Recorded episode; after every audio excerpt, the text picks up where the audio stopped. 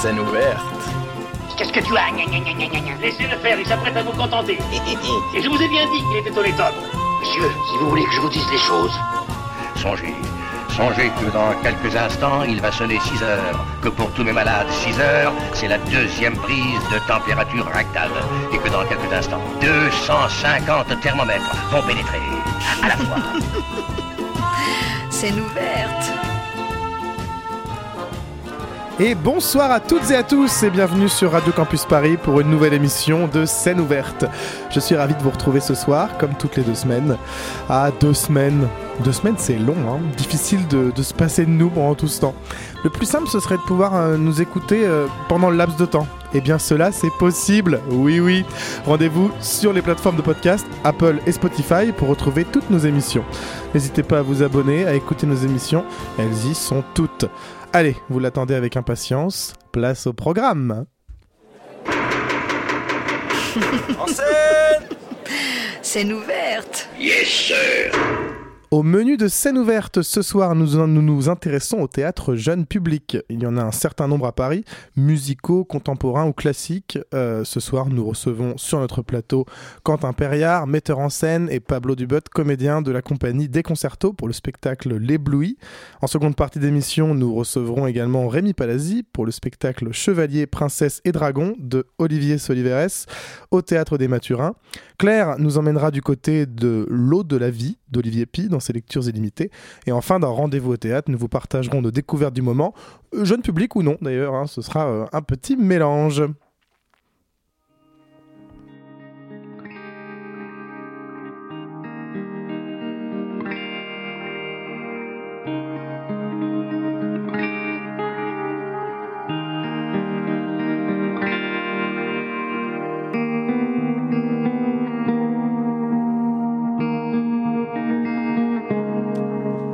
Y a quelques semaines, j'avais rendez-vous à l'espace Icar d'ici les Molineaux.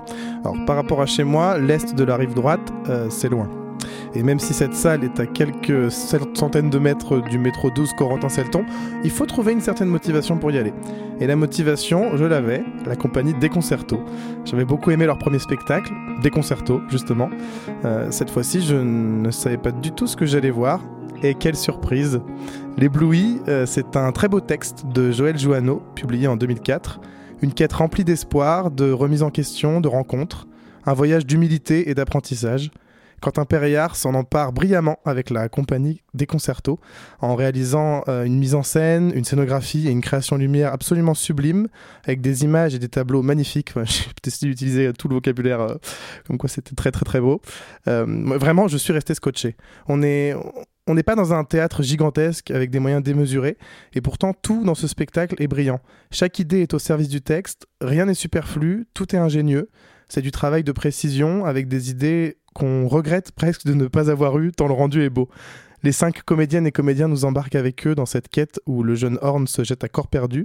Petits et grands sont happés par cette aventure et, on se prend au jeu. Le conte est traité avec douceur, subtilité, beauté. Il y a des jeux d'ombre, de profondeur, de projection, des lumières latérales, tout ce que j'aime en fait dans ce genre de création. Et aujourd'hui, euh, j'ai le plaisir de recevoir sur le plateau de scène ouverte Quentin Perriard, metteur en scène donc de ce spectacle, et Pablo Dubot. Bonsoir à vous deux. Bonsoir. Euh, merci déjà d'avoir accepté mon invitation. Ah, merci de nous avoir invités. Euh, comment, Quentin, est né ce projet? Euh, il y a eu plusieurs phases. Euh, J'ai découvert ce texte il y a assez longtemps et il m'avait assez marqué. Et je l'ai redécouvert euh, à deux reprises. Je l'ai redécouvert pour euh, euh, un travail que j'avais à faire. À l'époque, j'étais à la fac et j'avais un cursus jeune public et il fallait que je travaille sur un texte. Et du coup, j'ai pensé à ce texte-là et dans le cadre de ce cours, j'ai dû bien le décortiquer. Et je, m'étais déjà, je me suis dit à ce moment-là, Oh, c'est super beau, enfin, il faut, faut que je monte ça un jour. Puis du coup, j'ai laissé un petit peu de côté dans un coin. Et puis à un moment donné, j'ai eu envie de, de me monter un texte. Et puis bah, je me suis souvenu de ce texte-là. Et je me suis dit, bon, allez. Et quand tu l'avais découvert, tu savais déjà que. Enfin, tu, cher- euh, tu cherchais des textes jeunes publics ou juste t'es tombé sur ce texte par hasard euh, Je l'ai découvert, euh, je l'ai découvert sur un plateau. En fait, j'ai vu le spectacle. Mm. Euh, c'était, alors c'était il y a assez longtemps. J'étais à l'époque en association amateur. Je faisais des ateliers. J'étais adolescent.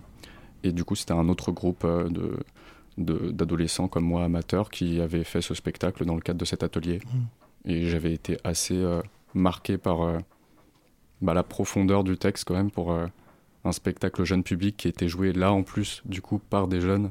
Enfin c'était doublement impressionnant du coup un peu de découvrir ce texte là comme ça. Quoi. et puis de le découvrir du coup en jeu, c'était encore autre chose que de le découvrir en, en le lisant je suppose peut-être.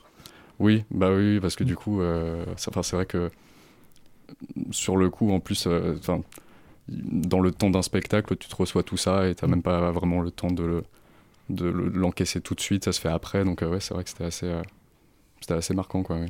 Et du coup, ça remonte. T'étais assez jeune quand... Ah ouais, ça remonte, ça remonte. Euh, je pourrais pas te dire exactement. ah si, il va falloir l'âge exact. Ah, bon, c'était le 15 février, 20h33. Non, je sais pas. Non, je, je, pense que j'étais, ouais, j'étais jeune ado. Hein, ouais. je devais avoir. Oh, moi, j'avais peut-être, moi, j'avais peut-être 14 quand même dans ces eaux-là, et c'était un groupe qui avait allez, 12, 13. Hmm. Donc.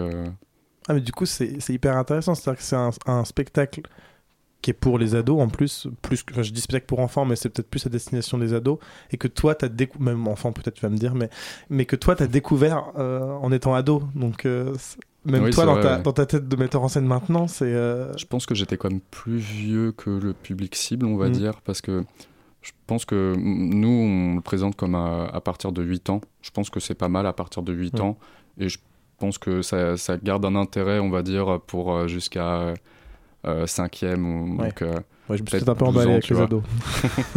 non, mais si, mais mm, assez. Mais en fait, c'est un texte qui parle. Ça, enfin, ça parle de transition. C'est un, un enfant qui, on voit sa transition vers l'adolescence, puis l'âge adulte, euh, vers euh, le cocon un peu protecteur, maternel, et la découverte du monde, etc. Donc, je pense que ça parle plus à des enfants qui sont un peu dans cette phase-là, qui sont en train de, qui sont proches ou qui sont en train de vivre la transition Mm. vers l'adolescence. Après. euh, à partir d'un certain âge, on devient un petit peu cynique, on est un peu dans le rejet, des choses un petit peu mignonnes, Ouais. etc. Donc, euh, je pense que là, euh, à partir de, oui, de 13, 14, euh, je pense pas que ça touche beaucoup. Et après, je pense que ça rattrape une fois adulte, où on a un- du coup un regard en- autre. Ouais. Ouais, oui, je comprends. Très bien. Et ce projet, euh, tu voulais déjà euh, t'adresser à ce public-là? Et donc, euh, est-ce que, enfin, soudainement tu as repensé à ce texte parce que c'est revenu dans ta tête? Ou est-ce que parce que tu, tu cherchais absolument à faire une créa jeune public, tu as repensé à ce texte-là? Parce que nous as parlé de l'atelier spécifique à la Mm. fac, mais là après avec des concertos plus précisément. Ça m'intéressait le jeune public. Je cherchais pas spécifiquement forcément un jeune public, parce que, euh, à vrai dire, à un moment donné, euh, bon, c'était pendant le confinement. euh, Ah, il y en a Euh, des choses je- qui se sont passées dans nos têtes pendant Ah le oui, confinement. oui, euh, du coup, j'étais euh, trop désœuvré et je me suis dit, Mm. je pars sur deux projets en même temps. et tout. Bon, c'était n'importe quoi, euh, deux projets en même temps, mais du coup, j'ai dû faire un choix entre les deux. Mais il y en a, l'autre n'était pas un, un jeune public, du coup. euh. non, on va pas dire que j'étais dans une recherche vraiment de jeune public, mais euh, c'est quelque chose qui m'intéresse quand même assez. Et euh, là, l'occasion s'est présentée parce que le texte s'est présenté, en fait, plus que. En fait, j'ai Ouais. pas fait ce texte parce que je voulais faire un jeune public, mais je fais un jeune public parce que, avant tout, euh, j'ai envie de monter ce- j'avais envie de monter ce texte. Ok. Et alors, comment s'est passé euh, le montage de cette pièce? Déjà, on a, on a Pablo qui est avec nous, qui est donc comédien sur le spectacle. Et comment comment s'est passée la, la création? Euh, bien. Non, ça Déjà, c'est bon, ça c'est a bon à été savoir. un peu chaotique euh, par, euh, par endroits parce que hum, le Covid, euh, enfin tous les passages un peu de, de confinement, etc., tiraient déjà un peu à leur fin, mais il y a quand même eu des répercussions, il y a eu des, il y a eu des reconversions, il y a eu des, des changements un peu de voix. Enfin, Ouais. donc bon, il a fallu pallier ça, mais euh, finalement, euh, ça a, a retardé plus euh, qu'autre chose la création. Et une fois qu'on était lancé, enfin, ça s'est très bien passé. On a eu des phases de résidence qui étaient géniales, enfin, où on a, on a avancé mm, très vite euh, et euh, c'était. euh, c'était super agréable. En plus, on avait, Mm. des, on avait les bonnes conditions pour euh, expérimenter euh, tout le travail au niveau des lumières, de la scéno, euh, des, des images, en plus du jeu. Enfin, du coup, c'était c'était chouette de pouvoir avancer comme ça. Vous étiez en résidence en théâtre directement ou? On a eu trois semaines de résidence en tout, Mm. et après, on a aussi accompagné avec des, des créneaux de répétition un peu plus ponctuels. Et euh, ces trois semaines de résidence, c'était dans des théâtres, oui, avec technique, etc. Donc, euh, c'était euh, c'était un luxe, quoi, de pouvoir avancer comme ça, avec mm, pas mal de choses à disposition déjà. C'est aussi une équipe qui se connaît depuis longtemps. Enfin, Mm.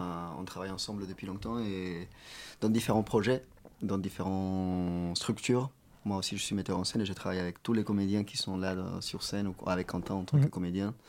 Enfin, donc, on se partage euh, tout le temps parmi différents projets, pas seulement du jeune public. Donc, euh, ça aussi a beaucoup aidé à que la création soit, soit bien, quoi. Comme quand Ouais. on dit, ça, ça a bien marché. euh, Il n'y avait pas de nouvelles découvertes à faire humainement, quoi. Toi, tu as été tout de suite sur le projet Parce que tu nous parlais du coup de gens qui ont, sont arrivés sans partie. euh, Oui, dès le début. euh, dès le sur- début, ouais. Il n'y a pas eu de reconversion euh, Si, pendant- si, enfin, il y a eu des difficultés aussi parce que le Covid, comme quand on Ouais. dit, euh, parmi d'autres choses, euh, ont affecté la vie de tous et de nous tous et toutes. Et euh, oui, il y a eu un moment où j'ai dû m'éloigner un, un peu du projet. Et c'est pour ça qu'il y a. En fait, il y a quatre comédiens sur le plateau, Mm. mais on est cinq comédiens dans- Oui, sur l'équipe parce que mon personnage est doublé. Enfin, mon rôle. Et donc, il y a Stéphania qui joue, euh, qui joue, qui joue la même chose que moi, euh, enfin, quand je peux pas, quand je Mm. peux pas être là. Donc voilà. Ok. Oui, du coup, on a créé un peu déjà avec cette alternance euh, assez Mm. tôt. Ça a permis ça, Mm. au final. Et hum, j'ai parlé donc moi de, de création lumière et justement tu parlais de lieux qui sont équipés dans, quand vous avez fait vos résidences. Et, euh, et moi justement cette lumière, j'ai trouvé ça très poétique et, euh, très bien. Je te vois déjà sourire. Non mais vraiment c'était vraiment très beau. Euh, comment comment ce travail-là il s'est fait euh, Est-ce que tu avais parce que on va, on va parler aussi de, la mise en scène euh, globale du projet, mais comment, comment que ce soit la mise en scène, que ce soit la création de lumière ou même la scénographie, puisque en fait, tu travailles sur les trois, euh, est-ce que tu es arrivé déjà avec des idées euh, très précises euh, en résidence, ou est-ce que c'est des choses qui se sont faites au plateau? Euh, alors déjà de base je devais pas faire justement euh, Ah. d'ailleurs la scéno et les lumières ça fait partie des reconversions un petit peu euh, bah, mais- Reconversion réussie. De quoi? reconversion réussie. ah coup. bah pour moi ouais. Oui oui et, bah, bon finalement je suis content de l'avoir fait même si ça a été assez, euh, assez stressant parce que c'est pas mes domaines de, de Mm. Ouais. compétences mais c'est un mélange des deux pour répondre à ta question il y avait Mhm. des images que j'avais déjà en tête après du coup se poser la question de la réalisation et euh, c'est ça aussi qui a été chouette dans ces résidences, c'est que du coup ça a permis aussi euh, de, euh, d'expérimenter des choses, de créer un peu à l'in- à l'instinct dans le, sur le plateau avec les comédiens et comédiennes qui étaient aussi force de proposition là-dessus, donc c'était super chouette. Et du coup d'expérimenter, de créer des images un peu comme ça à tâtons. Ça c'était, c'était assez chouette. C'est euh, c'est un univers très bricolé aussi, l'esthétique des Quentin là, Ouais. sur ce spectacle. Et euh, c'est assez chouette pour nous, euh, les comédiens, parce qu'on ne s'arrête pas. Même Mm. nous, pas Orne, il est toujours sur le plateau, Joanne, mais nous, on est derrière en train de faire tout ce qui est humainement possible pour créer et les lumières et les images. Et c'est très bricolé. Et parfois, on ne le voit pas. Parfois, on apprécie, on, on voit pas vraiment que c'est bricolé. On imagine que c'est une, une belle technologie, euh, beaucoup d'équipes, euh, enfin beaucoup de, enfin, c'est que la salle est bien équipée, mais en fait non, il y a des, Mm. il y a des stratégies. euh, Oui, il y a des lumières avec des lampes torches et Ouais, des bouteilles d'eau. mais c'est ça qui fonctionne super voit, bien. ouais. Ça qui fonctionne super bien, c'est qu'on a, on, on- on a vraiment un univers hyper féerique devant nous avec des effets qui fonctionnent vraiment très très bien. Euh, alors que, alors qu'effectivement tout, enfin, tout est bricolé derrière parce que ce que je disais, on est dans, dans une, une salle euh, modeste entre guillemets. Enfin, je veux dire, on n'est pas dans un théâtre immense qui a plein de capacités et pourtant. euh, on se dit waouh, euh, il y a plein d'effets qui marchent super bien. Moi, il y a- il y, a un effet que je peux pas dévoiler, mais euh, que j'ai adoré. Il y a des trucs. y a- Enfin, il y a Bah, si, des- dévoile. si je peux dévoiler, je peux dévoiler. Ouais, Non, mais la, la, hum, comment préciser? Parce que j'ai une image en tête, mais mais euh, il y a une, une lance euh, avec euh, un système de, de, de gélate, euh, de gélatine en fait, de, de lumière euh, qui vont j'allais dire crescendo, mais c'est pas le bon mot, mais qui vont dans toute la colorimétrie du froid vers le chaud et qui en fait juste avec une lampe torche qui passe le long de cette lance. donc la lance a un signe dans le spectacle, hein, elle n'est pas là pour rien, mais justement elle est réutilisée soudainement en accessoire de, lumière, permet de projeter en fait le, le passage du temps d'une saison à, à l'autre pour faire avancer le, le, enfin, pas d'une saison, enfin ou du moins d'une journée à C'est un voyage, oui. C'est voilà. une succession de lieux un peu que ça représente. ouais. Et, et c- mais- et ça marche du tonnerre. Et moi, je, je voyais, enfin, et le personnage du coup marche au milieu de cette lumière qui avance. Et moi, je me voyais ça et je me disais, mais c'est hyper ingénieux et surtout ça marche super bien. Euh, voilà, moi je, je- c'était juste pour flatter un peu parce que vraiment j'ai trouvé ça. Et en même temps, je pense que les enfants ou les plus jeunes, pas les jeunes publics, aiment bien quand on voit, enfin, quand on voit l'illusion Mm. secret. euh, Je pense que ça c'est assez chouette parce que c'est la- leur manière de jouer aussi. Enfin, quand ils jouent ou quand ils, font, ils vont créer leurs histoires, aussi ils bricolent leur lumière, ils bricolent leur manière de raconter telle ou telle chose. Mm. Donc je pense que ça, voir aussi, c'est voir là des comédiens, des adultes jouer comme, euh, comme eux, c'est c'est- c'est intéressant pour eux. Je pense que la réaction des enfants a été hyper bien C'est là-dessus. vrai que la création, c'était assez comparable en ça, un Ouais. peu à jouer euh, comme quand on est enfant, quoi. Parce que Mm. c'est vrai que du coup, avec euh, deux, trois trucs, euh, on bricole un petit peu et puis euh, on voit ce qui en Et sort. ça et- marche? et voilà, et Ouais. du coup, c'était euh, c'était assez chouette. Je pense que c'était assez ludique, même pour nous, euh, à la création, quoi. Et du coup, oui, justement, il y a eu des enfants. Vous avez fait une, une scolaire, euh, donc à ici les Molinos. Euh, comment, comment ça s'est passé? Euh, Bah, ça s'est super bien passé, surtout que c'était notre vraie première pour le Mhm. coup. Et euh, directement devant des scolaires, euh, 100 120 enfants, je crois, environ, entre 110 et 120, euh, du CE2 au CM2. Donc euh, vraiment euh, le jeune public à qui on destine le spectacle, qu'on vise. Donc c'était un, peu, euh, un peu stressant, c'était le baptême du feu. Et euh, ça a été très bien reçu. On a eu un, un, un bord plateau après euh, qui a été super intéressant. Et les enfants, ils étaient assez emballés, ils étaient assez investis. Un bord plateau, je précise, euh, c'est quand on est au bord du plateau et qu'on discute avec le public. Euh, Peut-être que tout le monde n'a pas forcément ce- cette information, donc le public peut poser des questions à l'équipe. Ouais. Ce qui était aussi fascinant, je pense, euh, c'était que pour le bord plateau, enfin, l'ébloui n'est pas un texte facile. Je, c'est pas un, un- le bon mot, c'est pas le mot que je voudrais utiliser, mais c'est pas un texte qu'on pourrait imaginer qu'on, qu'on donne aux enfants. Euh, Parfois, on imagine que le jeune public doit être simplifié pour les enfants. Et Quentin et moi, on est d'accord, il faut pas sous-estimer l'intelligence et l'intellect des enfants. Ils comprennent beaucoup plus de ce qu'on imagine. C'est un texte très poétique, très magique. Mm. Bon, même moi, j'ai eu du mal à le comprendre, moi perso. Euh, ça m'a pris quelques mois. Et juste pour comprendre l'intrigue. Et, euh, et à un moment, les enfants, pour le bord plateau, ils se sont mis à discuter, ils se sont mis à se répondre les uns aux autres pour se dire non, non, non, t'as pas compris ça, en fait, c'est ça, en fait, non, c'est ça. Et c'était assez fascinant de leur voir comprendre différentes choses et se répondre eux-mêmes. Et se faire leur propre interprétation aussi. Ouais. J'ai- remarqué des choses, ils avaient des lectures que même nous, on n'avait pas forcément pensé. Quoi. Mm. Et ça, c'était super intéressant parce que du coup, euh, euh, avec leur, euh, leur cerveau enfantin, Mm. ils, ils imaginaient un peu des. Enfin, et puis c'est ça qu'on cherchait, quoi. C'est super. Il y a même des adultes après qui m'ont dit, mais, euh, finalement, ce texte, qu'est-ce que ça veut dire? C'est quoi la morale et tout? Mais c'est ça que j'aime bien en fait. Même pour que ce soit pour des enfants ou pour des adultes, enfin, il, Mm. il, il fait plus poser de questions qu'il n'apporte de réponses. Et euh, je pense que c'est bien pour des enfants, ça, pour euh, la- développer la curiosité aussi, de plus euh, chercher à provoquer des questionnements que apporter une, une morale ou une, voilà, des réponses très claires. Bah, surtout que c'est pas un spectacle forcément qui s'adresse que à, un jeune public. Oui, Enfin, c'est ça. ça, ça peut l'être, mais c'est vrai que même euh, un public, euh, je sais pas comment on peut dire, lambda, enfin un public adulte, euh, Pas jeune. euh, pas jeune, euh, on peut complètement, enfin on est complètement pris dans l'histoire et justement parce qu'on n'est pas non plus dans une histoire simplifiée.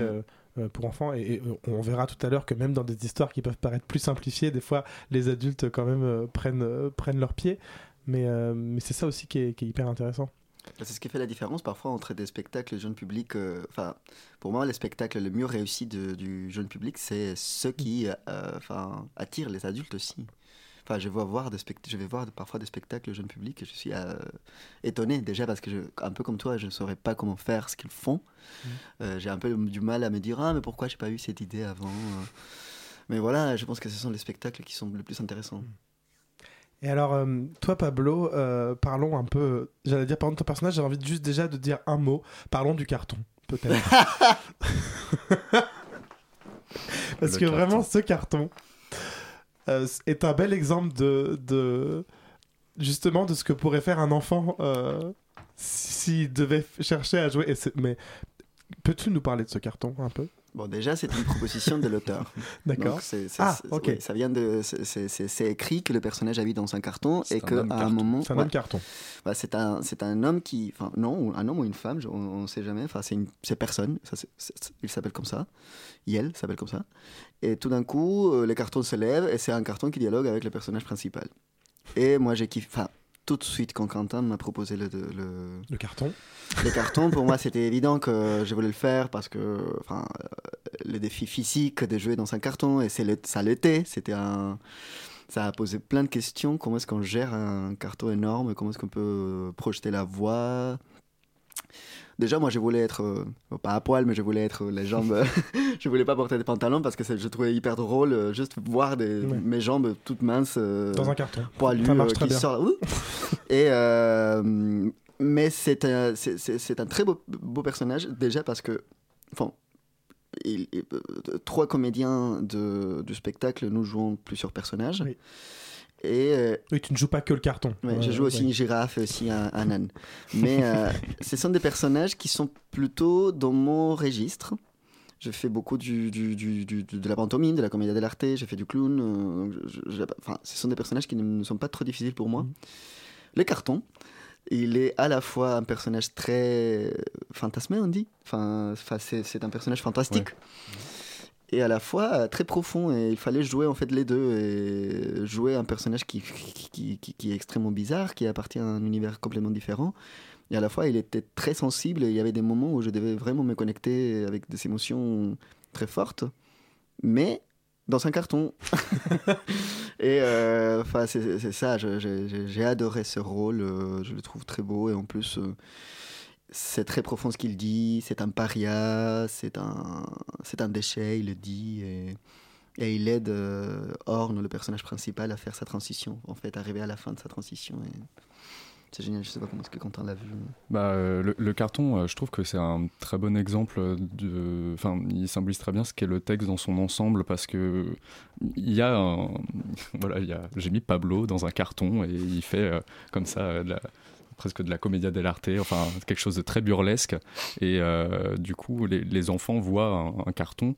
euh, qui est assez drôle, euh, qui raconte effectivement que c'est un paria, euh, donc euh, qui n'a que son carton pour se protéger de la pluie, du froid, donc, on- on- la, enfin, la pauvreté qu'il y a derrière, mais amenée de façon du coup assez humoristique, assez douce, par du coup cette forme un peu fantastique. Et euh, nous, adultes qui regardons ça, d'un côté, on rit, on rit aussi de la prestation de Pablo, et en même temps, ou quand on lit aussi. Quand on lit, voilà, on, on lit cet homme carton, euh, c'est assez drôle, c'est assez burlesque, mais en même temps, derrière, on voit ce qu'il y a, euh, la symbolique. Et euh, c'est en ça que je trouve que c'est très bien écrit. Voilà, là, c'est le, les niveaux de lecture, là, par exemple, sur ce personnage Ouais. seul, c'est assez. C'est assez, c'est, enfin, c'est assez poignant, quoi. Et on y croit vraiment. Enfin, moi, j'ai vraiment vu un carton qui prenait vie. Enfin, c'était... euh, non, mais c'est vrai que. Alors, on s'at- on s'attache à ce carton. Et c'est pour ça que je voulais absolument parler de ce carton. Parce que, parce que vraiment, ça, ça fonctionne vraiment très très bien. Et hum, bon, après, tu as d'autres, du coup, d'autres personnages, euh, mais à chaque fois dans, dans une, une excentricité. Ouais. euh, Enfin, c'est, c'est très drôle. euh, Ouais, ouais, ouais. Vraiment. euh, Ah bah, je savais ce que je faisais hein, quand Mm. j'ai euh, casté Pablo dans ce personnage-là. Effectivement, c'est des en fait, il y a plusieurs catégories de personnages, j'ai l'impression, dans cette pièce. Et il y a des personnages comme ça, très burlesques. euh, et qui, ça fait du bien de les avoir là parce qu'ils apportent euh, du coup l'humour et euh, la- le, le fantastique, la folie un peu. Mm. En contrepoids avec des personnages qui sont aussi géniaux, comme bah, le personnage principal, Horn, mais qui là, je trouve, est plus une, euh, une fenêtre d'identification pour l'enfant, parce que c'est l'enfant qui est là et qui, euh, Oui. qui vit la transition. Et il est moins fou, moins burlesque, mais. Il peut même être plus sombre, même. euh, Et oui, Oui. Il, est, il est plus sombre, effectivement. Waouh. Et alors, est-ce qu'il y a une suite de prévues sur, euh, sur, sur ce projet? Est-ce qu'on va pouvoir, euh, est-ce qu'on sait déjà si on va pouvoir vous voir ailleurs? Oui, on reprend le spectacle en avril. Mm. Euh, alors les 22 pour euh, des scolaires et le 23 en tout public à Champagne-sur-Seine, Mm. en Seine-et-Marne. Euh, pour l'instant, c'est tout, mais on espère que ça va ouvrir euh, sur d'autres choses. Bah, On espère aussi, parce que vraiment, ce spectacle vaut le coup d'être euh, découvert. Ça s'appelle L'Ébloui. C'est donc le deuxième spectacle de la compagnie des concertos. Mais ça, je ne me trompe pas. C'est ça. Après des concertos, euh, le premier spectacle titre. Euh, bah, merci beaucoup d'avoir accepté mon invitation. Merci à toi. Et puis, euh, on se retrouve juste après une petite pause musicale euh, pour parler d'un autre spectacle jeune public. On va changer de registre, on va passer à Chevalier, Princesse et Dragon.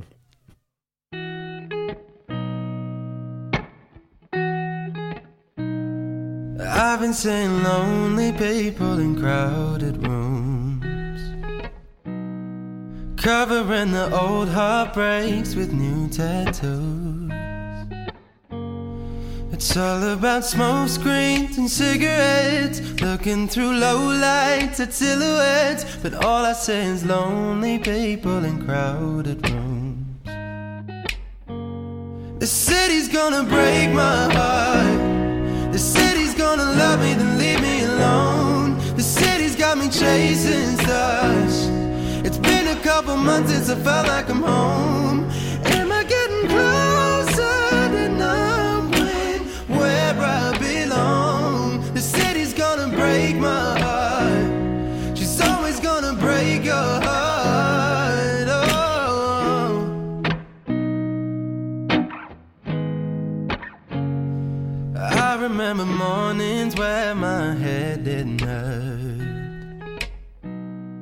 I remember nights when I didn't feel like work. She wakes up at noon and she's out till three. She leaves her perfume all over me. But I remember mornings where my head didn't hurt. Oh, the city's gonna break my heart. The city's gonna love me, then leave me alone. The city's got me chasing stars.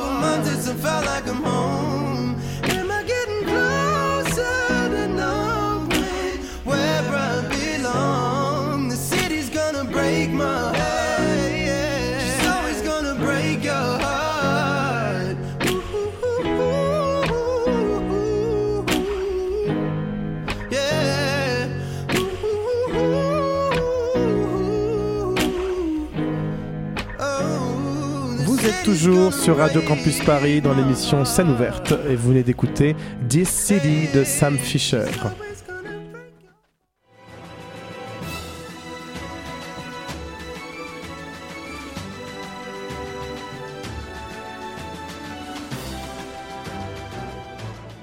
Toujours dans notre thématique jeune public, on change d'univers pour rejoindre celui des chevaliers, des princesses et des dragons.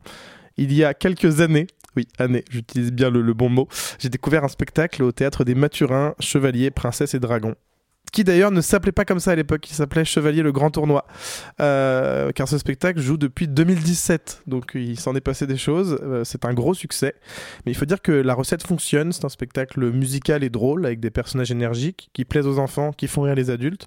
Donc tout le monde profite du spectacle, peu importe l'âge. On rit, on rit, on re-rit. Puis des fois, on re-re-rit aussi. Et euh, on prend plaisir à voir les enfants qui prennent du plaisir.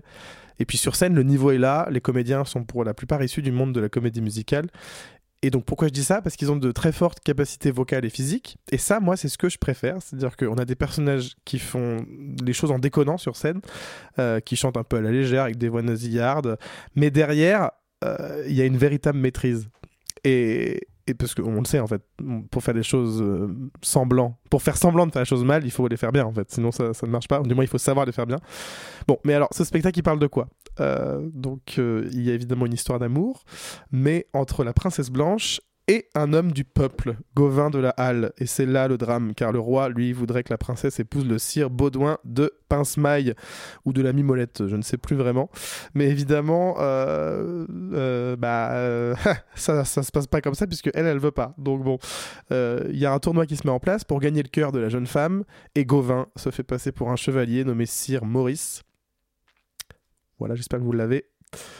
Euh, si vous ne l'aviez pas, c'est Maurice Chevalier euh, et euh, va concourir au tournoi. Et aujourd'hui, l'interprète de ce héros est là avec nous.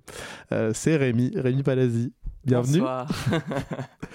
Alors, euh, Rémi, euh, donc toi tu n'as pas rejoint le spectacle en 2017. Non, effectivement. Euh, tu as fait ce qu'on appelle une reprise de rôle. Euh, D'ailleurs, c'est même pas une reprise de rôle, c'est un partage de rôle parce que il- Tristan, qui a créé le rôle, est toujours là. C'est ça exactement. Je je suis venu à un moment où euh, l'interprète euh, premier, donc Tristan, Mm. euh, n'était plus disponible sur certaines dates, donc euh, ils ont cherché une nouvelle personne pour, euh, pour ensuite compléter le, le- le casting, et c'est là que je suis arrivé. Ce qui s'est fait d'ailleurs sur quasiment tous les rôles maintenant, je crois. Euh, presque, tous- euh, on presque est tous, tous, tous, tous doublés, oui, c'est un double euh, cast. ouais. Doublé, voire, euh, voire peut-être même triplé pour certains, je pense. À... Oui, bah, en, en tout, il y a, il y a- il y a- il y a plus de 10 ouais. personnes. Je crois qu'il y, a une- il y a 13 personnes qui, qui, qui ont pu jouer dans, Mm. dans Chevalier. Il y en a qui sont venus, qui sont repartis. Parce que, comme tu disais, c'est un spectacle qui joue depuis 2017. Mm. Donc, il a une certaine existence. Et, et euh, il y a un moment où, dans les chemins de vie ou chemins de carrière, euh, il n'y a plus le, le temps disponible pour jouer. Parce que, comme ça joue quand même tous les week-ends et tous les jours des vacances scolaires sur une saison théâtrale complète, ça fait environ, au minimum, 65 dates par an.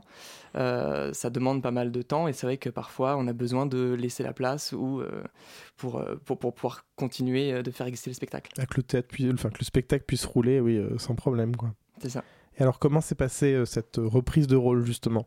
Ah bah, très bien, très Est-ce très que tu étais le seul à ce moment-là à être euh, reformé sur un rôle? Non, on était deux. Ok. On était deux. Il y avait aussi le, le gueux euh, qui, euh, oui, alors dit On va comme peut-être ça, faire un, un petit, un petit panel des différents personnages de Chevalier. J'allais dire Chevalier Grand Tournoi. Non, de Chevalier Princesse et Dragon. Oui, voilà. Oui, parce que maintenant on est devenu moderne. Oui, c'est ça. Il faut parler. À... Non, mais parce que c'est vrai que Chevalier le Grand Tournoi, Mm. ça, ça excluait une partie, donc c'était plus intéressant de parler Chevalier, Princesse, Dragon, de tout, de, de tout ce qu'il y a. Parce qu'il y a des chevaliers, une princesse et un dragon. Mais oui, il voilà. faut dire, Il- faut dire rien de plus clair euh, finalement. Mais euh, non, ça s'est euh, ça s'est très bien passé. Donc euh, au moment où moi j'ai repris le rôle, il y avait donc le gueux, mais ju- juste avant, il y a le roi qui avait aussi euh, été doublé. Donc il y a la princesse et, et le, le méchant chevalier, le sire Baudouin de Pince-Maille. Et euh, non, mais c'est vrai que la, la reprise de rôle c'est c'est- c'est fait très bien. Moi, je connais c'est Tristan déjà qui, qui jouait le, le- le rôle euh, du, du- du chevalier. On se connaissait très bien, donc ça, ça s'est euh, s'est bien passé. Et puis le, le metteur en scène nous a aussi laissé la liberté euh, de, de rajouter des choses ou de, de, de mettre notre patte personnelle. Et ça, c'était très très agréable de, sentir qu'il n'y avait pas une partition tout à fait écrite et qu'il fallait euh, rentrer dedans. On avait euh, cette liberté, cette possibilité d'apporter notre sensibilité, notre humour aussi, et, euh, et ce qu'on avait envie en, en partage aussi avec euh, ce que pouvaient nous donner les autres, euh, les autres personnes au plateau. Quoi. Parce qu'en plus, c'est un metteur en scène, auteur qui est habitué euh, du spectacle jeune public. Oui, oui, il en fait beaucoup, Ouais. il en fait beaucoup, beaucoup. Là, je- cette année, il y en a six en même temps. Ah, il a révisé, il a révisé Rémi, il a révisé avant Ah de bah, venir. faut pas dire n'importe quoi. non, mais c'est vrai que euh, c'est quelque chose qu'il aime beaucoup faire. Ouais. Euh, il- nous, quand il nous dirigeait, par exemple, euh, il nous disait bien je ne fais pas de spectacle jeune public, Mm. je fais des spectacles familiales, familiaux. Familiaux. Du coup, un spectacle familial, des spectacles familiaux. Parce que il n'a pas envie, par exemple, qu'on s'adresse à des enfants comme on s'adresserait à des enfants, dans, dans l'idée qu'on a. Ouais. Euh, à chaque fois que qu'il me dirigeait, il me disait non, non, non, pense que là tu parles à tes amis. À, tes, amis de, ton âge.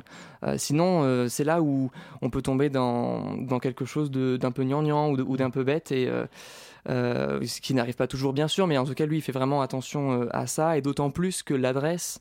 Euh, elle est certes aux enfants, mais elle est aussi également beaucoup euh, pour les parents Ouais. ou les adultes euh, qui accompagnent. Et ça, c'est un, un vrai souhait qu'il a que, que l'humour qui s'y dégage et que l'histoire puisse être vue en deux lectures, la lecture faite par les enfants, mais aussi celle par les parents, par des références euh, qui, sont, qui leur sont données directement euh, pour leur permettre de suivre toujours et d'être, de ne pas se sentir exclu euh, pour quelque chose qui serait uniquement ciblé jeune public, justement. Bah, c'est ce que j'amorçais tout à l'heure justement avec euh, les Bluey. Vous disiez que même si euh, il y a des spectacles qui peuvent paraître à première vue euh, très jeune public, là quand on voit Chevalier, Princesse et Dragon, on se dit bon bah oui là effectivement euh, je vais pas y aller euh, seul euh, pour Oui. faire un date. Bon ça va peut-être pas être le bon le bon endroit, Euh, mais euh, mais pour autant euh, les adultes là aussi passent autant un bon moment que, que les enfants parce qu'il y a plein de références, parce qu'il y a il y a plusieurs couches de lecture justement comme tu disais et que en fait on- chacun se les adultes vivent un spectacle différent de celui des enfants. Oui. Bon, notamment pour des blagues parfois sexuelles que les enfants ne comprennent On- pas. Ça, on le Euh, dira pas. Mais, mais voilà, mais pas que. Enfin, il y a- Non, non, pas que. Il y a, y a- y a plein de choses, que ce soit des références culturelles ou que ce soit des références euh, euh, liées à l'actualité. Mm. Euh, voilà, ça, c'est quelque chose que Olivier Soliveres, le metteur en scène, aime beaucoup mettre en avant. Et donc, ça, c'est une des forces du spectacle, je pense. Et c'est d'ailleurs un des retours principaux Mm. qu'on a des parents qui sont très étonnés, qui pensaient pas passer un bon moment, Mm. en tout cas un aussi bon moment, et qui, et qui en ressortent enchantés en disant Mais il y en avait autant pour les enfants que pour les parents. Merci beaucoup d'avoir euh, euh, pensé à nous aussi. Et c'est c'est agréable de, de, de, de voir que les, les enfants aussi, parfois, euh, ne se sentent jamais exclus, mais sont en- en- même s'ils ne comprennent pas parfaitement, ils sont en connivence Mm. avec les parents et ils redemanderont plus tard Ah, pourquoi t'as rigolé là et Mm. pas moi? Donc ça crée aussi une discussion euh, en- quand ils sortent du spectacle. Et ça, c'est ça, c'est vachement chouette. Parce que les retours sont, enfin, sont assez unanimes et assez enthousiastes. Bah, en même temps, si ça dure depuis 2017, forcément. Euh, mais vous avez des salles plutôt pleines. Bon, on, a, on, bien- on a la chance ouais. de, de- de plutôt bien remplir, donc euh, nous ça nous fait vraiment très plaisir de voir que, que les gens sont toujours au rendez-vous, qu'on a des, des bonnes critiques, nous ça nous stimule aussi parce que euh, c'est vrai qu'on on joue beaucoup et euh, c'est une vraie chance qu'on a de, de jouer autant, mais il faudrait pas que cette chance-là devienne une pénalité parce que on, on se lasse ou à force de, de jouer, là par exemple moi cette année j'ai là j'ai joué plus de 30 dates, ce qui est pas non plus énormissime, il y en a qui jouent 100, 100 ou 150 fois euh, à Mogador ou je ne sais où, mais euh, malgré tout, il, peut y avoir une routine qui s'installe et, euh, et heureusement elle ne s'installe pas ici parce que déjà entre nous, on arrive parfois à se surprendre, on Mm. arrive à, comme le cast change aussi. C'est ce comme- que j'allais voilà. dire, il y a le roulement de distribution. Comme il y a un roulement ouais. de distribution, ça permet aussi d'être toujours en alerte. Et ça, c'est ça, c'est plutôt une, c'est plutôt une bonne, une, une bonne chose. Et, et puis voilà, et puis ces retours qu'on a de gens toujours aussi euh, contents, heureux euh, de, de, de venir nous voir, euh, bah ça, ça, ça, ça nous porte quoi. Parce que finalement, c'est un peu comme un checker où à chaque fois, euh, c'est une distribution euh, différente qui se crée. Parce qu'il suffit qu'il y en ait un qui change, un qui. Enfin, c'est un peu un, un melting pot euh, Ah oui, de oui, tout oui. le monde. Le- le- J'allais presque dire le spectacle est différent Mm. en fonction du, du cast parce que euh, ils proposent pas les mêmes choses. Il y, y en a qui parfois euh, improvisent une phrase. Alors on n'avait plus l'habitude de, de, de cette manière de faire. Donc non, non, c'est ça, c'est vraiment plaisant. Et alors sur scène, euh, comment euh, parce que là on a beaucoup parlé de l'expérience euh, vue du public, et vous sur scène du coup comment vous le comment vous le vivez ce spectacle? On s'amuse beaucoup. Ouais. on s'amuse. C'est très fatigant. Ouais. quand même parce que pour un, pour un jeune public il est quand même très long ce spectacle enfin, Je sais plus combien de temps il dure. en fait il, il dure 1h20 Ah oui, oui c'est ça. Mais on a un pré-show Mm. euh, où euh, 20 minutes avant, on vient, on accueille le public. Alors un petit peu moins en ce moment avec Ah, euh, ouais. la restriction Mais ça fait partie de ce, de ce dont je parlais tout à l'heure, des, euh, des moments euh, chantés un peu en mode Mm. Ah, on fait semblant, alors qu'en fait ils chantent à, à- à cinq voix sur scène. Oui. Mais euh, il y a des harmonies dans tous les sens, mais ils font les harmonies avec des voix nasillardes en mode Ah, da. Sauf qu'en fait, tu te dis Ouais, ouais, mais derrière on sent bien qu'il y a une vraie maîtrise et que non, non, ouais. Oui, ça c'est on des l'entend le recalages. petit vibrato sur la voix nasillarde. Ça, il faut le recaler parce que justement, quand ça devient n'importe quoi, Ouais. c'est nul et les Ouais. gens nous regardent avec euh, les yeux grands ouverts en mode mais qu'est-ce qu'ils font C'est vraiment nul. Mm. Alors que quand euh, on fait euh, la blague mais très très sérieusement et qu'on on- on y met vraiment beaucoup d'énergie et de volonté, bah, là, c'est là que ça claque et c'est là aussi on se rend pas compte de la difficulté et c'est ça qui est génial. Ouais, c'est ça, ça qui est génial. Moi, je l'ai vu. J'ai vu trop de fois ce spectacle. Je crois que je l'ai vu, je l'ai vu trois ou quatre fois. Mm. J'avais, parce que j'avais une amie à l'origine qui jouait dedans à la création, donc je me suis dit, ah, je vais aller la voir. Puis je me suis tellement marré, j'ai dit à une autre amie, ah, faut absolument qu'on aille voir notre amie qui joue dans ce spectacle. Donc c'est Charline, hein, je, balance les noms. Mais... Et donc, bah, c'est Flavie d'ailleurs, la personne que j'ai emmenée avec moi après voir ce spectacle. Donc on est retourné le voir. Et puis après, euh, euh, bah, puis après j'ai appris que toi, Voilà. Rémi, tu rejoignais le spectacle. Donc j'ai dit, bah, faut que j'aille voir Rémi. Donc je suis retourné voir le spectacle. Donc je l'ai vu trois fois. Voilà. Euh, et effectivement, euh, je me suis pas lassé. Et il évolue d'ailleurs euh, Oui. au fil du temps. Ça, c'est aussi. une volonté du metteur en scène. Ça, ça- c'est autant pour euh, coller à l'actualité ou pour rafraîchir le spectacle que pour euh, nous, euh, comédiens et comédiennes, à chaque répétition, à chaque reprise de saison, de, de- de se relancer dans quelque chose, se dire ok, qu'est-ce qu'on va avoir de nouveau, Qu'est- qu'est-ce qu'on va pouvoir Mm. app- apporter, nous ou lui, qu'est-ce qu'il va nous, nous- nous- nous modifier, est-ce qu'il y a une nouvelle chanson qui va apparaître, voilà. Donc tout ça, ça nous, ça, ça- ça nous met en alerte, ça permet qu'on ait toujours autant de plaisir de, de jouer ce spectacle.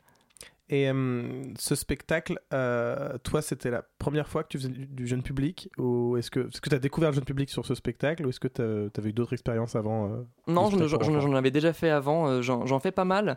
C'est quelque chose que j'aime beaucoup, le jeune public, donc je le cherche aussi un petit peu. Parce que ça me permet euh, enfin, il y a quelque chose que j'aime bien. Je, me dis tout le temps avant de jouer dans un spectacle jeune public, c'est euh, combien d'enfants là, c'est la première fois qu'ils viennent au théâtre. Mm. Et ça, c'est quelque chose qui m'émeut pas mal. Et, euh, et j'adore à chaque fois me, me, redire ça. Alors là, qui est-ce qui vient pour la première fois au théâtre? Qui est-ce qui découvre ce que c'est que le théâtre avec le spectacle dans lequel je suis en train de mm. jouer moi-même? Donc ça, c'est quelque chose qui, qui me plaît beaucoup. Et puis c'est une éducation théâtrale qu'on leur fait. On, on, leur permet de leur montrer une autre manière de, de se divertir, de raconter des histoires, de les, de les émerger donc c'est quelque chose que j'aime beaucoup faire le, le, jeune public dont j'en avais déjà fait, euh, avais déjà fait avant et je continue d'en faire dans d'autres spectacles encore aujourd'hui et, et, dans les jours à venir. Et c'est quoi selon toi euh, la, la, force et la spécificité du spectacle jeune public? Donc le fait que c'est parfois ça peut être le premier spectacle de certains enfants. Est-ce qu'il y a, a d'autres choses qui selon toi sont, sont particulières avec ce, ce type de spectacle? Bah, en fait, euh, si on imagine le spectacle jeune public comme quelque chose de très à part, c'est là où peut-être on a un risque de s'enfermer dans une catégorie de spectacle. Or, pour moi, le spectacle jeune public, c'est pas une catégorie, mm. c'est juste euh, qu'on l'adresse plus spécifiquement à des enfants pour qu'ils puissent comprendre. C'est-à-dire que si on fait venir euh, des enfants à voir une pièce du festival IN qui dure 4 heures, c'est sûr que ça va être un petit peu compliqué euh, de commencer par 12 personnes à moitié nues. oui, voilà, encore plus. Mais, Ou complètement d'ailleurs, je peux plus à moitié. Mais c'est plutôt dans, dans, dans ce qu'on a envie de raconter, mm. dans, même dans, dans l'esthétique. On voit des spectacles jeunes publics qui sont très très exigeants. Donc je crois pas qu'il y ait vraiment une, une véritable singularité ou spécificité du théâtre jeune public, comme en tout cas euh, j'aime j'aime à l'entendre et j'aime à, j'aime à en faire. Mm c'est euh, ça doit pouvoir s'adresser vraiment euh, à tout le monde et d'autant plus aux enfants pour qu'ils puissent euh, comprendre et qu'ils puissent s'intéresser et qu'ils aient envie de retourner au théâtre et, et pourquoi pas qu'ils aient envie eux chez eux de refaire de recréer de nouvelles histoires de recréer de nouvelles aventures dans des dans des décors qu'ils auront fabriqués eux-mêmes ou dans des situations qu'ils auront inventées ou ils auront récupéré ce qu'ils connaissent déjà et puis ils vont un petit peu plus loin ça qui est, qui est chouette et donc, petit instant promo, euh, là, du coup, euh, tu es dans Chevalier jusqu'en. C'est jusqu'au 6 mai. Jusqu'au 6 mai. Euh, où est-ce qu'on peut te voir d'autres prochainement, Rémi? Eh ben, en, ben, justement, en, jeune public, ça ne joue pas à Paris, mais je suis dans une compagnie qui a adapté La guerre des boutons. En musical. Donc là, on est en tournée en Franche-Comté. On va partir bientôt dans le Jura, fin, fin avril. Euh, pour euh, jouer cette adaptation. Ça, c'est, ça, c'est super de, de, de, pouvoir euh, reprendre ce, ce, cette œuvre de Louis Pergaud, parce qu'on connaît surtout le, le film qui, qui, l'a encore plus rendu célèbre, mais l'adaptation de, musicale revient surtout sur l'œuvre écrite. moi, je joue l'ennemi juré du personnage principal, le Braque, donc je joue l'Aztèque, et je joue aussi l'instituteur. Donc j'ai des personnages euh, très très différents. Et puis il y a une, autre création jeune public également où là je serai seul en scène qui s'appelle Quentin crève l'écran. Et euh, c'est euh, c'est Guillaume Sorel qui l'a écrit et qui le met en scène. Et là, pareil, on fait aussi une, création en Franche-Comté, dans, dans, le théâtre de, de, celui qui nous met en scène dans la guerre des boutons, Yann Sébil, avec la compagnie Les Cerisiers. Enfin, c'est une grande famille qui est en mm. train de, de, se construire et, et, ça fait plaisir de voir qu'ils ont eux aussi tous à cœur de, de, porter un jeune public qui soit exigeant et accessible et, euh, et, d'ouvrir des, des, des, œuvres comme par exemple La guerre des boutons à un, à un jeune public. quoi. Et qui en plus est une comédie musicale où euh, il y a beaucoup d'exigences aussi dans le, enfin sur scène, euh, physiquement, vocalement. oui, oui, oui, oui, tout à fait. surtout, par exemple, la guerre des boutons, il y a, quand, quand, on le peut, on a un orchestre en live avec 18 mm. musiciens sur scène avec nous. Rien que ça. c'est un spectacle qui, qui, qui, dure deux heures. Euh, et malgré tout, on tient euh, en, haleine les enfants aussi. Euh, ils suivent avec nous les aventures, les histoires, et on sent qu'ils en redemandent aussi. Donc c'est très plaisant. Bien, merci beaucoup Rémi d'être venu sur le plateau de scène ouverte. Ben, merci à toi. tout de suite, vous le sentez venir. Je laisse la parole à Claire puisque c'est l'heure des lectures illimitées. Je cherche à dire ce que je ne peux pas dire dans la vie, que je ne peux dire que seul c'est mes livres qui, qui me fait sortir de, de tôle. The young actors today are so ghastly, uninteresting, boring, tedious. J'ai besoin d'abord d'être hors de chez moi et puis d'avoir un bruit extérieur qui est apaisant, qui est agréable. They know nothing about their culture, they know nothing about the great legends of the past. Et surtout que c'est un café. On joue au tiercé. Évidemment, j'ai envie de casser l'ordre. jamais su lire le théâtre. Personne ne sait lire le théâtre. Nous ne sommes pas metteurs en scène, nous ne sommes pas comédiens. Alors moi, vous, nous qui ne lisons sans visée ni vision de rien, qui lisons pour le simple plaisir de lire, comment recevoir un texte théâtral? Où est le plaisir dans la lecture d'une pièce? Aujourd'hui, nous allons tout à la fois donner une réponse et donner envie, en vous invitant à une visite guidée d'œuvres rares, méconnues, peu vues, peu lues. Bienvenue dans les lectures illimitées, bienvenue dans L'eau de la vie d'Olivier Pi. Le directeur du Festival d'Avignon, Olivier Pi, est un insatiable créateur, metteur en scène d'opéra et de théâtre. Il est aussi écrivain, tantôt essayiste, mystique, tantôt observateur moqueur de ses contemporains. Olivier Pi, qui n'est donc plus à présenter, écrit L'eau de la vie en 1999, pièce qu'il crée et met en scène la même année au Centre national dramatique Orléans-Loiret, centre dont il est le directeur à l'époque. Cette œuvre est une adaptation libre du conte éponyme des frères Grimm, publié en allemand en 1815. Le roi est mourant et ne peut être sauvé que par l'eau de la vie. Ses trois fils, l'aîné, le puiné et le benjamin, vont se lancer à l'aventure pour trouver le liquide miraculeux avec des fortunes diverses. Les deux premiers garçons, avides et animés par des sentiments vénaux et bassement matériels, seront transformés l'un en cochon, l'autre en chien. La princesse se refusera à eux, ils finiront par s'entretuer. Bref, ce sont les méchants de l'histoire. Le Benjamin, quant à lui, naïf, aimant, continuellement émerveillé par la vie comme un enfant, traversera le monde cruel qui nous entoure avec ses yeux purs et son courage à toute épreuve. Ce sera difficile, mais il sera récompensé. Olivier Pi est ici dramaturge, conteur, moraliste, poète. Il cumule comme à son habitude les casquettes et comme à son habitude toujours avec beaucoup de brio. Le Benjamin est l'enfant éternel qui sommeille en l'adulte que nous sommes et qu'Olivier Pi appelle à toute force. Il faut réveiller l'être qui dort en nous, celui qui croit encore, celui qui se bat toujours. L'adolescent, il est insupportable. Celui que j'étais n'était pas moins insupportable que d'autres. Mais en même temps, il a raison c'est lui qui a raison quand il supporte pas la médiocrité du monde qui l'entoure. C'est lui qui a raison quand il proclame qu'il veut l'absolu. C'est lui qui a raison quand il dit qu'il est prêt à tous les sacrifices pour qu'il y ait un peu de vérité qui apparaisse en ce monde. Il est insupportable quand il dit ça et pourtant c'est lui qui a raison. L'eau de la vie est une œuvre simple, juste, mêlant le conte et la poésie pour faire œuvre de théâtre. Elle ouvre un espace et un temps de tous les possibles. Les lions parlent et ragent contre le tic-tac des horloges. Les jardiniers sauvent des royaumes. Les rois sont généreux. Les mendiants sont en réalité des anges déguisés. Les princesses obtiennent ce qu'elles désirent. C'est un texte de grande foi, de foi en soi, en l'autre, en un vivre ensemble harmonieux, en la puissance de l'imagination. L'eau de la vie est une ode au théâtre.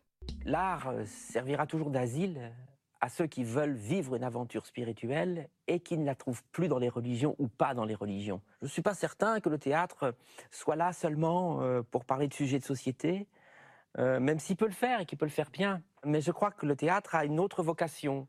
Il doit nous rappeler qu'on est des citoyens, mais il doit d'abord nous rappeler qu'on est des mortels. Pour ceux qui n'ont pas d'église, il y a ce lieu-là. J'ai 9 ans. J'ai de bonnes notes à l'école, des copines, les yeux verts, je suis première de la classe et aussi très timide. Ça ne m'empêche pas de m'amuser comme une petite folle à mon atelier de théâtre qui a lieu tous les mercredis, le jour des enfants, au centre Paris Anime des Halles. Je m'y sens à ma place. J'ai peur, mais j'y retourne à chaque fois. Ma professeure s'appelle Cathy.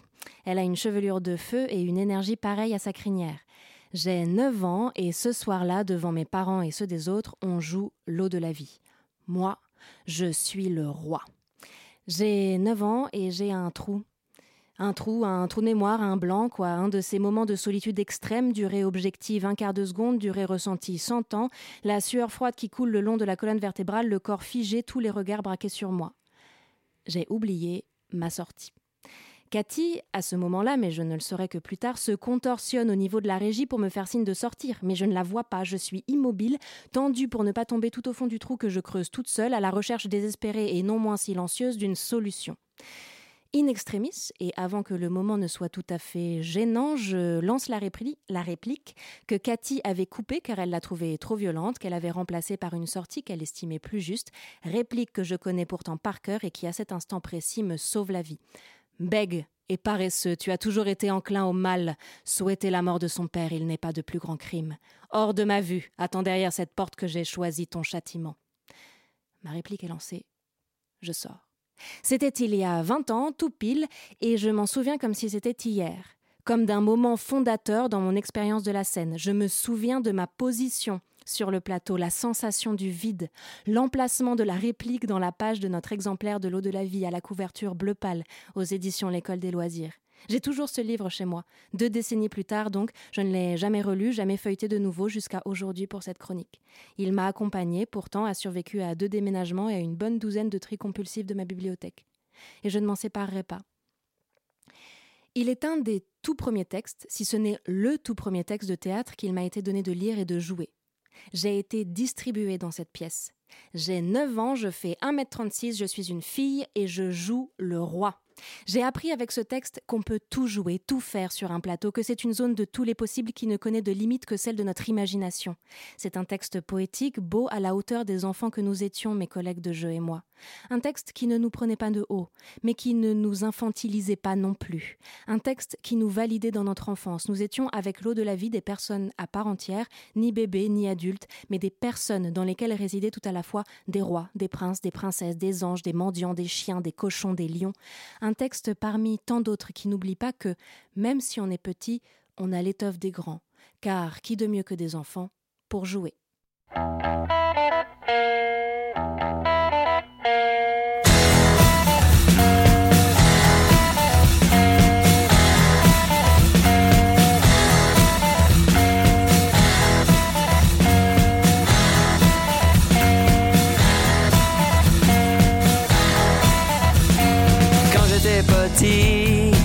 J'étais un Jedi, tellement nerveux que lorsqu'il pleuvait, souvent je m'électrocutais. Et j'ai rencontré une fille en forme de fée, tellement nerveuse que lorsqu'elle griffait mon dos, ma peau se transformait en pyrogravure. When I was a child, was a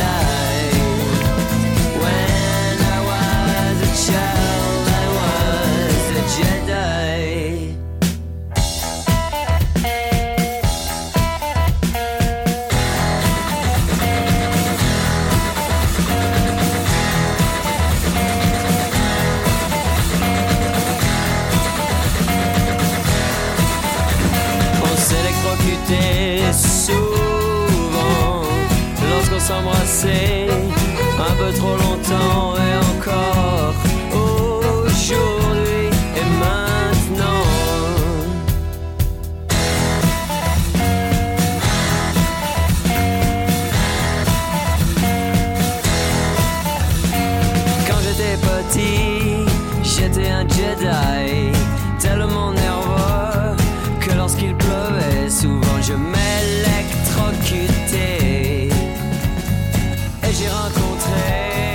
venez d'écouter Song for Jedi de Dionysos. Vous êtes toujours dans Scène ouverte sur Radio Campus Paris.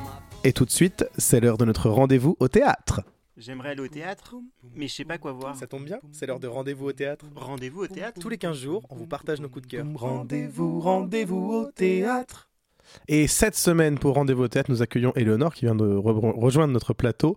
Éléonore, je crois que tu as quelque chose à nous recommander. Et oui, je suis allée voir Étienne A, un beau seul en scène dans la petite salle de la Scala. Étienne A, c'est un homme ordinaire, un technicien piqueur de nuit chez Amazon, ou comme il le décrit à son fils, une fourmi, une fourmi qui court après le temps. Mais ce 24 décembre à 2h40 du matin, tout change. Entouré de boîtes Amazon où le logo en forme de flèche devient un sourire menaçant, Étienne se livre, il se révolte, il ose rêver. Tour à tour, il interprète les personnes qui rythment sa vie. Son ex-femme stressée, son père qui vieillit, son boss lourdingue et son fils qui grandit trop vite. Toutes ces personnalités offrent une poignante parallèle entre la place de cet homme dans sa vie de famille explosée et sa place au sein de, entre guillemets, la grande famille Amazon. Étienne A, c'est un cri du cœur de ces ouvriers invisibles qui travaillent pour survivre, qui vivent d'urgence. Une exploration de la solitude et de la dureté de ces vies où l'on se met à envier les colis qu'on emballe et leur destination ailleurs. C'est une pièce poétique et prenante qui a été écrite et mise en scène par Florian Pack. Elle est interprétée avec brio par Nicolas Schmitt, qui est donc seul en scène et qui donne vie à toutes les personnes, euh, tous les personnages de, de ce récit et à ce sentiment d'être prisonnier d'un monde qui tourne trop vite. Voilà, vous pouvez retrouver Étienne A du jeudi au samedi à 19h30 et les dimanches à 15h30 à la Piccola Scala, la petite salle de la Scala. Et on sait jusqu'à quand ça joue à peu près? Là, c'est ce mois-ci. Bon, Euh, oui, ça joue, je Voilà. crois, jusqu'au 19 avril, si je me pas. très bien. Vous avez un peu de temps pour y aller. J'ai tendu un piège à Eleonore. Ah là là, les, les gouttes coulent autour du front. Euh, Claire, tu as quelque chose aussi à nous proposer Oui, moi je voulais continuer dans le thème du théâtre euh, jeunesse. Je voudrais vous parler d'une expérience audio immersive pour les enfants. Ça s'appelle Projet Babel et ça parle de livres. Il existe un lieu où tous les livres du monde sont conservés, la bibliothèque de Babel. Cette bibliothèque est infinie et n'est accessible qu'à celles et ceux dont l'imagination permet de voyager. Au cœur de ces collections, un livre puissant a été abîmé, le livre du destin. Guidé par Apollodore le bibliothécaire, votre mission sera de retrouver l'ouvrage et de le réparer en lui rendant sa page manquante. Mais gare aux chuchoteurs qui protègent les lieux des intrusions. Projet Babel, c'est un peu le livre dont vous êtes le héros, sous forme de voyage sonore. Les enfants et leurs parents, assis en cercle, les yeux bandés, sont guidés par un maître du jeu tout au long de l'aventure et l'environnement sonore réagit en direct à leurs paroles et actions. À la croisée d'Inception et des imaginaires colorés des studios Ghibli, Projet Babel propose une immersion sonore en territoires oniriques inconnus. C'est ludique, facile d'accès et généreux. Ça permet de faire un joli pont entre littérature et nouvelles technologies. Enfin, c'est un projet qui a foi en l'imagination et en le On se devait donc d'en parler dans scène ouverte. C'est une production de Tamanoir Immersive Studio, une boîte de production spécialiste des réalités virtuelles et du théâtre immersif, attestée ce dimanche 20 mars à Anigra, le lieu de l'autre, arrêt La Place sur le RERB, dans le cadre du Café des enfants qui invite petits et grands à la rencontre de pratiques et de langages artistiques originaux. Grenadines et gâteaux faits maison sont également offerts. Projet Babel sera ensuite en tournée dans les médiathèques en région parisienne et partout en France. Pour plus d'informations, n'hésitez pas à consulter leur site internet tamanoir.co ainsi que leurs réseaux sociaux. Merci beaucoup Claire. Euh, moi j'ai aussi euh, quelque chose à vous conseiller. J'ai découvert un spectacle que j'ai adoré, tout simplement euh, au théâtre de la Tempête. C'était cette semaine. Ça s'appelle Roman National. C'est une fable politique surréaliste. Ouais, je viens d'inventer ça en direct comme ça. C'est un spectacle du Birgit Ensemble, donc créé et mis en scène par Jade Herbulot et Julie Bertin. Ça se passe dans un QG politique. C'est un président qui vient de, le président français qui vient de décéder, et donc il faut réorganiser des auditions, euh, des auditions. Il faut et voilà, mon métier passe par-dessus la politique. Il faut réorganiser euh, des élections, et, euh, et on est dans le dans dans le QG politique du candidat principal de droite euh, qui se présente. Et ce ce spectacle part à l'origine comme un spectacle très réaliste, très naturaliste. Euh, ça joue euh, très juste, c'est très cinématographique. Chaque personnage est très bien dessiné. Et en fait, au fil du spectacle, ça part dans, une autre dimension euh, surréaliste. C'est complètement fou. La scénographie est magnifique. Elle est signée James Brandilli. On l'avait reçu ici sur le plateau. James Brandilli et Oriane l'Espagnol. D'ailleurs, je me permets de, citer les deux. C'est très bien joué. C'est très bien mis en scène. C'est absolument fou. Euh, Il y avait aussi beaucoup de jeunes qui étaient là ce jour-là, euh, des lycéens. Et j'ai senti qu'ils avaient été complètement captivés parce qu'on est captivé par ce spectacle. Ça joue jusqu'au 28 mars au Théâtre de la Tempête. Et je vous le conseille absolument. Éléonore. Et alors, pour cet dernier petit rendez-vous au théâtre, j'ai eu un petit coup de cœur musical. C'est Odyssée, la conférence musicale. C'est un spectacle familial tout à fait charmant et marrant. Alors, l'histoire, une conférence sur la mythologie grecque qui dérape rapidement en un spectacle musical. Sur scène, deux acteurs interprètent 15 personnages et retracent en chanson le périlleux voyage d'Ulysse de Troie à Ithaque, soit un périple de 20 ans. Tout y est, la belle Pénélope, le cyclope, un Hermès qui textote et qui saucote, des musiques qui dépotent, des quiz et une salle conquise. Voilà, c'est un spectacle où on apprend plein de choses et on rigole bien, que l'on soit petit ou grand. Vous pourrez retrouver Odyssée, la conférence musicale à la Comédie des Trois Bornes, tous les dimanches à 15h et ce jusqu'au 19 juin. Et alors moi je parle juste d'un dernier spectacle que j'ai découvert qui s'appelle Carmen. Euh, c'est euh, au, c'est au théâtre euh, libre. Libre. Euh, ça joue plus que vendredi 18, samedi 19 et dimanche 20. C'est les Chicos Mambo, Philippe Lafeuc a chorégraphié. C'est absolument fou, c'est sans limite. C'est what the fuck. Euh, ce spectacle, je ouais, je place des mots comme ça, je l'ai trouvé dingue. Euh, je vous le conseille absolument. Euh, donc j'espère que ce rendez-vous de théâtre vous a plu. Euh, en tout cas, il y aura pas de générique de fin parce que on arrive en dehors, car c'est déjà bientôt la fin de cette émission. Il nous reste plus qu'une minute. Euh, L'heure de rendre l'antenne euh, et de vous donner rendez-vous dans deux semaines sur Radio Campus Paris. Je vous rappelle que vous pouvez retrouver cette émission et toutes les autres euh, en podcast. Je vous remercie, vous, très chers auditeurs, mes invités du jour, Quentin Perriard, Pablo Dubot, Rémi Palazzi, mes partenaires d'émission, Éléonore, Claire, Marine, notre fabuleuse réalisatrice. Et je vous dis à dans deux semaines. Et d'ici là, rendez-vous au théâtre.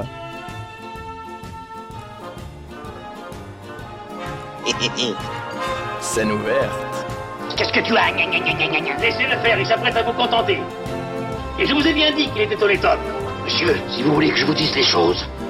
Songez, songez que dans quelques instants, il va sonner 6 heures. Que pour tous mes malades, 6 heures, c'est la deuxième prise de température rectale. Et que dans quelques instants, 250 thermomètres vont pénétrer à la fois